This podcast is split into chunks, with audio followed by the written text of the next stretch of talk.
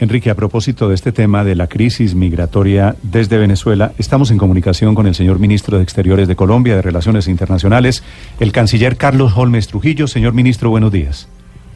Néstor, buenos días. Un saludo a a todos los amigos de la mesa y por supuesto a los oyentes. Ministro, gracias por acompañarnos esta mañana. Quisiera preguntarle sobre este tema de Venezuela. Tengo entendido, pasado mañana, el miércoles, hay una asamblea extraordinaria de la OEA para abordar el tema de la crisis de los migrantes. Usted va para Washington. ¿Qué va a pasar en esa asamblea extraordinaria, ministro? Eh, Néstor, a ver, hoy se está reuniendo en Quito, un, se están reuniendo en Quito un grupo de países de la región. Eh, en otro paso más que se da para efecto de avanzar en el propósito de armonizar políticas para hacerle frente a la crisis migratoria proveniente de Venezuela. Esta reunión se produce después de una reunión que tuvo lugar en Lima, del Comité Migratorio Andino y de una reunión que tuvo lugar en Bogotá con asistencia de autoridades migratorias y de contactos permanentes que se han hecho entre las autoridades migratorias de Perú, Ecuador y Brasil. En efecto, como usted lo señala, a solicitud de Colombia, el señor secretario general de la Organización de Estados Americanos solicitó igualmente la reunión de una de un, una reunión extraordinaria del Consejo Permanente de la OEA para tratar exclusivamente eh, la crisis migratoria proveniente de Venezuela. Esa reunión está convocada para pasado mañana. Yo voy a conversar hoy con el señor secretario general para evaluar exactamente la situación, revisar la hora en la que esa reunión del Consejo Permanente tendrá lugar y tomar las determinaciones correspondientes en lo que tiene que ver con Colombia, por supuesto. Mi viaje a Washington se produce para cumplir una agenda con el Departamento de Estado, con USAID, con altos funcionarios de la Casa Blanca, con integrantes del Congreso. Voy a reunirme con varios think tanks, voy a dictar una conferencia en el Inter-American Dialogue y eso tiene el propósito, en primer lugar, de hablar, por supuesto, de la crisis migratoria proveniente de Venezuela, de insistir en la urgencia de la creación de un fondo humanitario de emergencia, para insistir en la necesidad de que en el marco de la ONU se designe un enviado especial para coordinar la acción multilateral y por supuesto para tratar otros temas de interés común para el gobierno americano y para el Congreso de los Estados Unidos. Esa es la razón de este viaje a Washington. Ministro, la, la estrategia de Colombia hoy parece tener varias, varias aristas. Por un lado, la atención de los venezolanos aquí, pero este tema de la OEA, sus gestiones ante la ONU, esas gestiones internacionales son para qué, ministro? Para conseguir ayuda, para ponerle un cupo, un límite a la cantidad de migrantes que entran a Colombia? Son tres, eh, son tres canales. El, el primer canal es el, es el nacional. En lo que tiene que ver con el nacional se están definiendo acciones nuevas en sectores críticos que ya están identificados, acciones que además se están definiendo como consecuencia de la, del trabajo de un grupo interinstitucional coordinado por la Presidencia de la República. De otro lado, el día de hoy tendré la oportunidad de poner en conocimiento del Consejo de Ministros las conclusiones de las visitas de la visita que hice el fin de semana a Riohacha y a norte de Santander. El segundo canal es el regional. A ese canal regional obedece la reunión del Consejo Permanente de la OEA, las reuniones a las que ya le hice mención, y naturalmente lo que se busca en el canal regional es armonizar medidas para hacerle frente a esta crisis migratoria proveniente de Venezuela que tiene un efecto regional. Y el canal multilateral, el canal internacional, tiene el propósito de insistir en la urgencia de un fondo humanitario de emergencia para dotar de mayores recursos fiscales a países como Colombia a fin de que sea posible hacerle frente a esta crisis migratoria que es de magnitud gigantesca. Y en segundo lugar para seguir insistiendo en la necesidad, dada la magnitud de la crisis, de que se designe un enviado especial cuya tarea, como ha sucedido en otras crisis migratorias, sería la de coordinar la acción multilateral de ayuda a los países que reciben el impacto directo de la crisis, como es el caso colombiano. Sí. Eh, ministro, ¿cómo es esto de que Colombia y cuatro países más estarían pensando en demandar a Maduro? ¿Qué tipo de demanda? No, eso se está estudiando. Ustedes conocen lo que fue el informe del señor secretario general de la Organización de los Estados Americanos con respecto a la Comisión de Crímenes de Lesa Humanidad. Conoce también la acción que desplegó el entonces eh, candidato Iván Duque en su condición de senador de la República. Ustedes recuerdan que viajó a La Haya, denunció ante la Corte Penal Internacional al hoy presidente de Venezuela y esa denuncia estuvo acompañada con la firma de varios parlamentarios colombianos y de varios parlamentarios de Chile, de manera que ese estudio corresponde a lo que es de público conocimiento, cosa que adquirió una dimensión mayor con motivo del informe del señor secretario general de la Organización de Estados Americanos, que es un informe detallado, completo y conmovedor. Sí. Ministro, si usted no va a Washington, querría decir, se estrena en este escenario de diplomacia internacional el nuevo embajador de Colombia en Washington, el ex procurador Ordóñez? No, el ex procurador Ordóñez todavía no ha viajado. Hay una, la misión de Colombia ha estado muy atenta. Yo he estado en contacto con la representación de la OEA en Bogotá.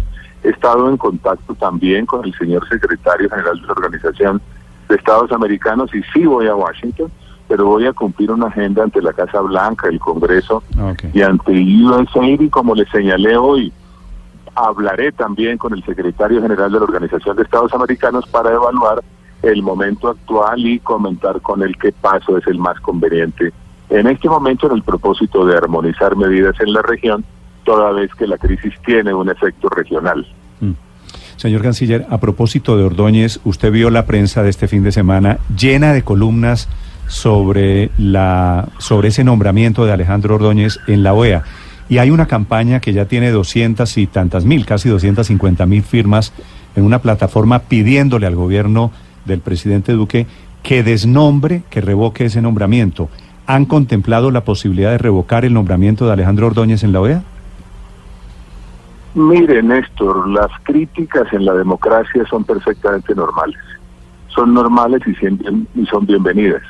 No obstante, es importante que los colombianos tengan claro que el papel de los embajadores no es emitir opiniones personales. El papel de los embajadores es cumplir instrucciones, defender los intereses del Estado y plantear con claridad lo que son las políticas del gobierno que representan, bien sea en organismos multilaterales o en embajadas bilaterales. De manera que la tarea del doctor Alejandro Ordóñez en la OEA, en la OEA será cumplir con las instrucciones que le imparte el gobierno al presidente Duque. Sí, señor Canciller, pero ¿no es incompatible que una persona como Alejandro Ordóñez, que en campaña dijo que estaba de acuerdo con una intervención militar en Venezuela, mañana o pasado mañana cuando se posesione vaya a la OEA como embajador del gobierno de Iván Duque y esté en las antípodas de esa posición? Porque el presidente Duque y ustedes han dicho que están en desacuerdo con una intervención militar en Venezuela. Le repito que la tarea de un embajador no es emitir opiniones personales como representante del gobierno y del Estado sino cumplir instrucciones. Y el doctor Ordóñez tiene perfectamente claras cuáles son las instrucciones en esa materia. Repasen ustedes además la historia diplomática de Colombia y verán cómo en distintas etapas y en distintas condiciones los presidentes han nombrado personas con las cuales no han tenido una coincidencia plena en algunas materias. Incluso han nombrado opositores en las embajadas, de manera que les reitero que la crítica es bienvenida en democracia y que la tarea de los embajadores es cumplir instrucciones. Eh, canciller, sin embargo hay un punto que es el tema de la reelección del, del señor Ordóñez como procurador, que fue anulada por el Consejo de Estado. Hay ya media algo parecido a corrupción. Eh, ¿Ustedes tuvieron en cuenta eso? ¿Hay alguna norma que permita que una persona que tuvo este antecedente pueda ser elegida en el cuerpo diplomático? Los calificativos y las asimilaciones hipotéticas las hace usted, no yo. No, pero el Consejo de Estado anuló la elección, eh, eh, canciller. Pero, pero, las asimilaciones hipotéticas, calificándolas como usted las califica, las da usted y yo respeto su opinión que no coincide con la mía. Sin embargo, para concluir con el tema del doctor Ordóñez, le repito que la tarea de los embajadores es cumplir instrucciones y no emitir opiniones personales. Sí, canciller, le hago una pregunta final para terminar esta entrevista. ¿Qué pasó con el tema de Palestina, que fue el último acto de su antecesor, de su antecesora, de la canciller María Ángela Holguín? ¿En qué quedó o en qué va el tema del reconocimiento de Palestina como un Estado independiente? Eh, hemos señalado, y se lo repito hoy, que en virtud de posibles omisiones en ese reconocimiento se está analizando con todo detenimiento la situación para obrar conforme al derecho internacional. De otro lado, también le reitero que la decisión del gobierno del presidente Duque es la de continuar profundizando las relaciones con países que son tradicionalmente amigos y aliados. Y de otro lado, estamos a la espera de las decisiones que tome la Comisión Segunda del Senado en materia de representación del Congreso a la Comisión Asesora de Relaciones Exteriores para proceder a convocarla y este tema naturalmente debería ser uno de la agenda que se trate en esa primera comisión de Relaciones Exteriores durante el gobierno del presidente Duque. Sí, ¿usted tiene previsto que este tema de Palestina salga en la visita del presidente Trump, que es ahora en noviembre, la que se confirmó? No, no, no, no tengo prevista esa eventualidad, pero son temas de política internacional que no me extrañaría que fueran tratados. Sí. Canciller, ¿a qué viene Trump a, a Bogotá en noviembre, a propósito? Ya el anuncio lo hizo la propia Casa Blanca cuando dio a conocer la visita del presidente Trump en noviembre, los temas de seguridad, los temas de lucha contra el narcotráfico y los temas de la situación regional, además de otros temas que puedan ser acordados en el proceso de definición detallada de la agenda que cumplirá durante su visita. El tema de que se haya duplicado, triplicado el número de hectáreas cultivadas con hoja de coca, canciller, ¿significa que estamos tal vez en la antesala otra vez de la narcotización de la relación? Yo creo que estamos a raíz de eso que todos rechazamos, un escenario de coincidencia, de inquietudes y de propósitos comunes, de manera que el hecho de que se hayan elevado las hectáreas de cultivos ilícitos a más de 200 mil significa que es una prioridad del gobierno americano y por supuesto que es una prioridad de Colombia disminuirlas. Señor Canciller, gracias por acompañarnos esta mañana.